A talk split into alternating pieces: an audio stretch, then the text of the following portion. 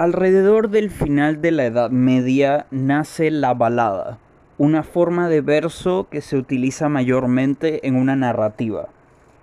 Esta ha tenido varios cambios durante los años, pero la más importante sucede alrededor del siglo XIX, donde un pequeño compositor llamado Frederick Chopin refresca este tipo de verso agregándole música a este.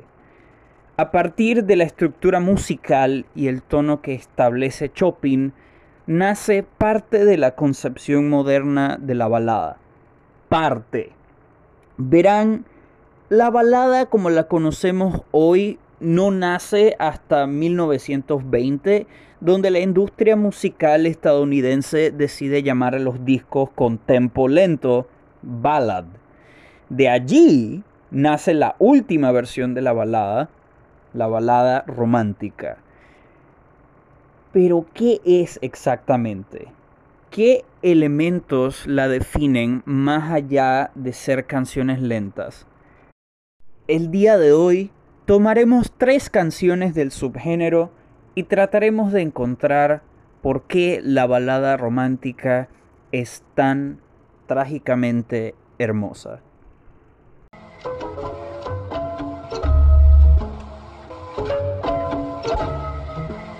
Welcome to this special episode of the Battlestar Bebop podcast. We have an interesting treat for you tonight. So take a seat, relax, and enjoy the show. Empecemos con nuestra primera canción, Hallelujah por Jeff Buckley originalmente lanzada en 1994 en su álbum Grace. Esta canción la encontré recientemente viendo el drama adolescente The OC, en específico en el final de la primera temporada. No diré detalles del final para cualquiera que quiera ver la serie, pero parte de la razón por la que ese final funciona tan bien es esta canción. Lo sorprendente es que esta no es una composición original de Buckley. De hecho, es un cover de una canción del cantautor Leonard Cohen. Gracias al cover de Buckley, Hallelujah es popular. ¿Por qué? La versión de Leonard Cohen es grande, con instrumentalización de proporciones monumentales y un coro de iglesia que prácticamente te manda al cielo. En cambio, Buckley hace lo opuesto. Este decide solo tener su voz y una guitarra acústica. Nada más y nada menos. ¿Cómo canta Jeff Buckley con la instrumentalización minimalista? Parece que está quebrado, con un pesar muy grande. Su amante le partió el corazón, no hay otra razón más que esa hizo todo lo posible para hacerla feliz. Hasta asesinó a alguien, pero no fue suficiente. Jeff no tiene a nadie más a quien amar. Como último recurso, este va hacia Dios pidiéndole misericordia, salvación. Esta es la historia que cuentan las letras, pero es la emoción en el canto, el tono oscuro y melancólico que la hace en mis ojos, una de las mejores canciones de todos los tiempos. Con Hallelujah tenemos los elementos principales de la balada romántica. Tono íntimo en el canto, instrumentalización mínima y letras tristes. En la modernidad, ¿cómo puedes hacer esa fórmula fresca? ¿Cómo puedes recontextualizarla para que una nueva generación sienta algo similar a lo que sintieron las generaciones previas? La respuesta ha estado enfrente de nosotros todo el tiempo. No usas instrumentación de décadas anteriores. Usas la de ahora y empujas la balada romántica a un lugar donde no ha estado antes. Hay un álbum en la última década que describe perfectamente lo que dije. En específico, la canción número 14 de ese álbum. Esa canción es White Ferrari por el genio musical que es Frank Ocean. Lanzada en el 2016 como parte de su segundo álbum Blonde, Frank Ocean revolucionó el mundo musical con este trabajo. De todas las baladas románticas que tiene Blonde, White Ferrari es la que destaca. Los días donde dejabas alrededor de 20 segundos para construir la atmósfera de tu canción se acabaron. Apenas tocas play esta canción, Frank empieza a cantar. La canción tampoco pierde tiempo estableciendo cuál va a ser la historia. Con solo leer el título ya estás obteniendo información de la canción. Mala suerte hablar en estos paseos. Tu mente está centrada en el camino. Tus ojos dilatados miran a las nubes flotar. Ferrari blanco, pasé un buen rato. Estas son las primeras líneas con las que Frank empieza la historia. La lamentable conclusión también se encuentra allí. La otra persona no quiere a Frank de vuelta. Nada hará que cambie de opinión. La respuesta de Frank a este rechazo es amarga. Dice el tercer verso. Me preocupo por ti todavía y lo haré por siempre. Esa fue mi parte del trato. Para finalizar su decepción, Frank no tiene más opción que reflexionar sobre su existencia. Recurre a las drogas, tratando de compadecerse, mencionando que probablemente su relación era mejor en otra dimensión donde ambos terminan felices. Lo brillante de esta canción no solo está en sus letras. Como dije, Blonde es un álbum revolucionario, principalmente por cómo está producido.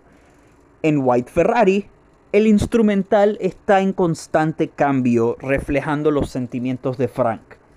Durante los dos primeros versos, Frank utiliza una progresión de acordes en un sintetizador. Cuando comienza el tercer verso, aparece una guitarra acústica en conjunto con ciertos elementos electrónicos, diversas capas de la voz de Frank y un cajón. Para el cuarto verso, como solo quedan las fantasías de lo que pudo ser la relación, la voz de Frank suena distorsionada mientras la guitarra acústica del tercer verso lo acompaña. Para terminar en una nota menos triste, la última canción que hablaremos el día de hoy define la balada romántica tradicional. Si alguno de ustedes tiene algún interés amoroso, esta es la canción que recomendaría que le dediquen a esa persona especial este San Valentín. La canción es Fix You por la banda Coldplay. Fix You tiene todos los clichés de una balada romántica el inicio de 15 segundos que establece la atmósfera, la mitad con suficientes elementos nuevos que mantiene interés y el final explosivo. Claro, en conjunto con los elementos que ya discutimos. Igual, siendo una canción estructuralmente genérica, es la ejecución y sus letras que la salvan.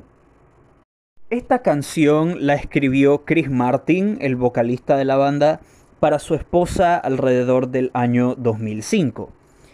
Ella estaba sufriendo mucho, lidiando con la muerte de su padre. Chris Martin, acompañando a su esposa en su pérdida, lo único que quería hacer era luz para guiarla a ella a casa. Como ya se pudieron dar cuenta, Fix You es sobre dos cosas aceptar la pérdida de un ser querido, aunque duela mucho, y estar allí, en los momentos difíciles de la persona que amas, no importa qué. Agrégale unos órganos de iglesia y tienes una de las canciones pop más hermosas de la década de los 2000. El amor. De cierta manera, muchos estamos obsesionados con el concepto de esto es algo tan raro, abstracto. No creo que nunca sabremos con certeza qué es, pero estas tres canciones nos hacen sentir este concepto y nos hace anhelarlo. Lo crean o no, he estado muy triste desde el viernes pasado. He estado desmotivado, teniendo dudas existenciales sobre si este podcast sirve de algo, si voy a triunfar con esto cuando todo el mundo a mi alrededor le parece estar yendo mejor que a mí. Eso no es lo esencial. Lo importante de todo es que no tengo muchas personas con quien hablar. Cada día entro a clase y me deprimo horrible porque todos se conocen y tienen chistes entre ellos. Si trato de meterme en esa cosa bonita que tienen mis compañeros, ellos me pudieran considerar un idiota. Quizás ya me consideran uno. Encima de todo, no quiero preocupar más de la cuenta a mis amigos que me aprecian mucho. En fin, me he sentido solo, muy solo, en especial durante estas fechas. Me estoy abriendo a ustedes porque quizás hay alguien allá afuera escuchándome y siente estos mismos sentimientos. Siempre hay una manera de lidiar con nuestros problemas. Para mí, la única manera en la que podía enfrentar mi soledad era aceptándola. En específico, aceptándola a través de estas canciones. Hablar de ellas. Lo cual ha sido bastante liberador. Eh, discúlpeme por ponerme personal aquí al final. Pero tengo que serles francos de cómo fue el proceso de analizar todas estas canciones. Espero que les guste las canciones si no las han escuchado, que les sirvan de consuelo a cualquiera de ustedes que lo necesite, porque yo sé que lo fueron para mí. Los veo la próxima semana. Este ha sido Battlestar Bebop. Bye. Happy Valentine's Day, everyone. Thank you for listening. Goodbye.